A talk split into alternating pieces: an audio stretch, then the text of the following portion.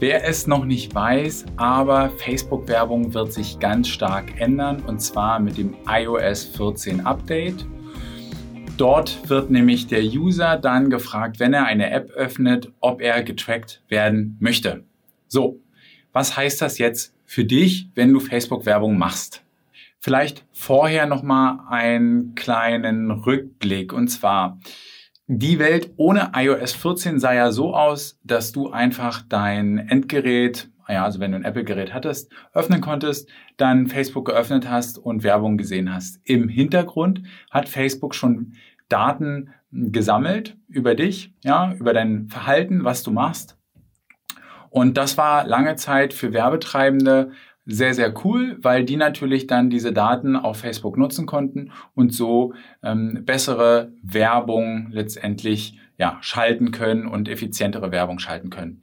Aber es gab einen großen Bruch und zwar, da hat Apple nämlich angekündigt mit iOS 14 die Trackings von Apps ganz stark unterbinden zu wollen, beziehungsweise dem User bewusst zu machen, wann wirst du getrackt und wann nicht. Und der User kann dann entscheiden, ob er das möchte, weil nicht immer ist das nachteilig. Ja, also ähm, mal ganz klar gesagt, ähm, das Tracking deiner Daten, wenn du bei Apple unterwegs bist beispielsweise, hat schon den Vorteil, dass deine Werbung, die du bekommst, im besten Fall zielgerichteter ist und nicht irgendein Quatsch. Ja, das ist also der große Vorteil, sage ich mal. Ähm, also aus Werbesicht ähm, für dich als User vorteilhaft, weil die Werbung relevant ist und als Werbetreibender vorteilhaft, weil ähm, das die richtigen User ähm, sehen. Okay, das erstmal dazu. Dann war das so, dass, wie gesagt, Tim Cook, der Chef von Apple, dieses Update angekündigt hat. Es erstmal alles ruhig war, weil klar war, gut, das kommt erst in einigen Zeiten, beziehungsweise es dauert noch. Zur Jahreswende 2020, 2021 ging es dann in die heiße Phase, weil dieses Update auf iOS 14 immer stärker in den Fokus gerückt ist und es auch schon erste Testballons gab, dass sich User schon ähm, eine Vorversion von iOS 14 installiert haben und dort diese Funktion aktiviert haben. Im Internet gab es schon viele Screenshots, wie sieht das aus? Ja, zwischenzeitlich kamen dann noch Informationen, wie zum Beispiel, welche Apps ganz viel ähm, den Zwischenspeicher nutzen. Ja, also ich kann ja zum Beispiel irgendwas zwischenspeichern im Handy und da kam zum Beispiel raus, dass äh, TikTok diesen Zwischenspeicher extrem stell, äh, extrem stark immer wieder ausliest. Ja, also du speicherst dir zum Beispiel irgendwie private Daten in deinen Zwischenspeicher am Handy, weil du das irgendwo hinkopieren willst von einem Chat woanders, öffnest in der Zwischenzeit TikTok und auf einmal liest TikTok diese Daten aus. Ja, das geht nicht. Das wurde dann auf einmal sehr sichtbar gemacht. Dann kam diese ganze iOS 14 Thematik nochmal hoch und den ganzen Werbetreibenden wurde klar, okay, hier wird was passieren. Gleichzeitig ging es weiter, dass Mark Zuckerberg mit Tim Cook einen öffentlichen kleinen Disput ausgelöst hat, der jetzt immer größer wird. Ja, ähm, da gibt es verschiedene Meinungen. Facebook greift zu stark in die Privatsphäre und Apple halt nicht und so weiter und so weiter. Und Mittlerweile ist das so, Facebook hat verschiedene Möglichkeiten ähm, den Usern an die Hand gegeben, wie sie dieses Problem, was definitiv auftauchen wird, besser in den Griff bekommen. Und das wollen wir uns jetzt mal einmal ähm, anschauen. Was kannst du also machen, wenn auf einmal das Tracking ganz stark reduziert wird für alle Apple-User? Und da muss man auch sagen, ähm, aktuell ist iOS betroffen, aber es wäre nicht unwahrscheinlich, wenn äh, Android da mitzieht und ähnliche ähm, ja, Anpassungen vornimmt. Also das Erste, was du machst, um dieses Problem zu lösen, ist, dass du deine Domain in ähm, im Facebook Werbeanzeigenmanager verifizieren solltest. Ja. Das nächste ist die Events, die du zu den als oder als äh, Conversion Events nutzt, die werden auf acht reduziert und priorisiert. Das heißt, von eins bis acht absteigend musst du deine Events priorisieren. Wenn du einen Online-Shop hast, dann könnte theoretisch Prio 1 Event der Kauf sein. Vielleicht sollte aber auch, und das ist jetzt der erste Hack oder der erste Trick, den ich dir mitgeben möchte, vielleicht sollte das aber auch nicht der ähm, Kauf sein, weil das ja ähm, immer nicht so viel sind, wie du Traffic auf die Seite kriegst, sondern vielleicht einen Schritt weiter vorne im Checkout weil man ja davon ausgehen kann, wenn die User einen gewissen Bereich erreicht haben, ja, also zum Beispiel irgendwie auf der Kassenseite sind oder Versandkosten eingeben sollen oder so, dann konvertiert der größte Teil auch. Und um da nicht noch weiteren Streuverlust zu haben, setze ich dieses wichtigste Event relativ weit vorne an. Das wäre also eine Möglichkeit. Am Ende, ja, du musst deine Events priorisieren. Was ist das allerwichtigste Event? Das kriegt die Prio 1 und das Event, was am wenigsten wichtig ist, kriegt die Prio 8. Als nächstes würde ich dir empfehlen, historische Daten zu exportieren. Das äh, traditionelle Attributionsfenster bei Facebook war immer 28 Tage Klick und sieben Tage View.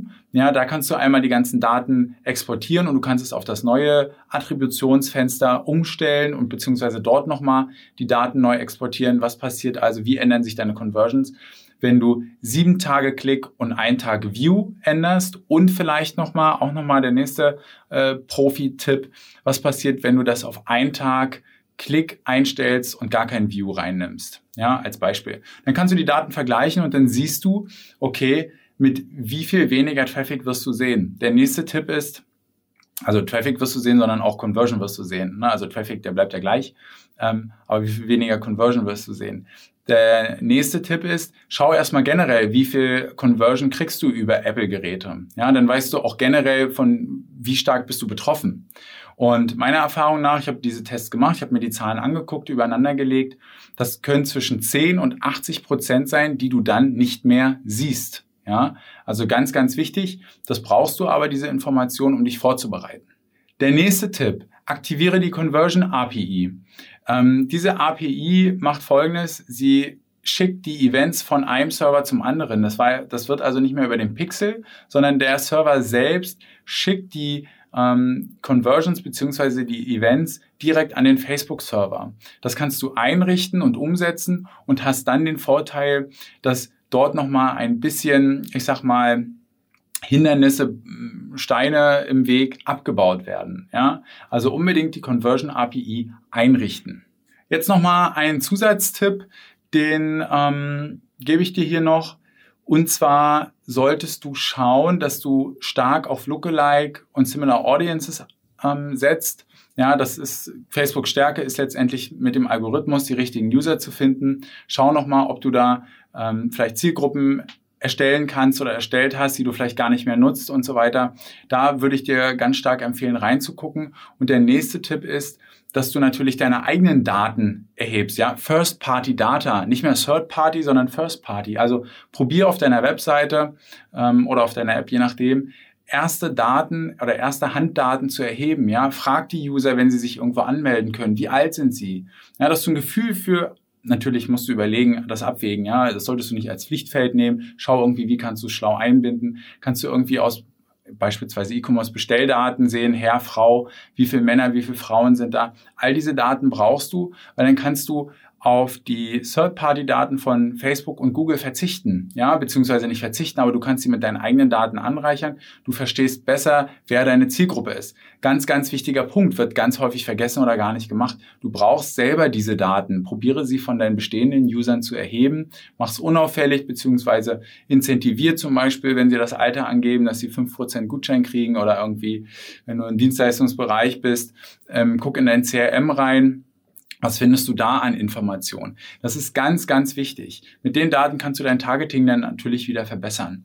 Und hier auch nochmal ein wichtiger Punkt. Du könntest theoretisch auch Custom Audiences äh, beziehungsweise ähm, du kannst deine eigenen Daten-E-Mail-Listen natürlich auch bei Facebook hochladen, aber das geht nur, wenn du entsprechend die Berechtigung von den Usern bekommen hast, was häufig nicht der Fall ist. Ja, also das wäre auch noch eine Möglichkeit. So, wenn du die ganzen Sachen umsetzt, dann solltest du auf ein Niveau kommen, was ähnlich ist wie vor iOS 14. Es wird nicht hundertprozentig gleich sein. Viele Sachen kannst du einfach nicht mehr wiederherstellen. Es wird etwas Chaos geben, aber du musst wissen, dieses Chaos haben natürlich die anderen auch. Und im besten Fall hast du jetzt eine Nasenlänge, ähm, bist du eine Nasenlänge weiter vorne, weil du diese Tipps entsprechend umgesetzt hast. Ich drücke dir die Daumen. Ja, es wird hier noch weitere ähm, ja, Folgen zu diesem Thema geben, wenn das Interesse entsprechend hoch ist. Wenn dir die Folge gefallen hat, dann freue ich mich, wenn du die Podcast-Folge mit jemandem teilst, ja, den das ähm, vielleicht auch irgendwie interessiert oder wo du weißt, sie muss sich jetzt mit dem Thema beschäftigen. Und sonst freue ich mich natürlich auch über Feedback als E-Mail oder auch ähm, als Bewertung.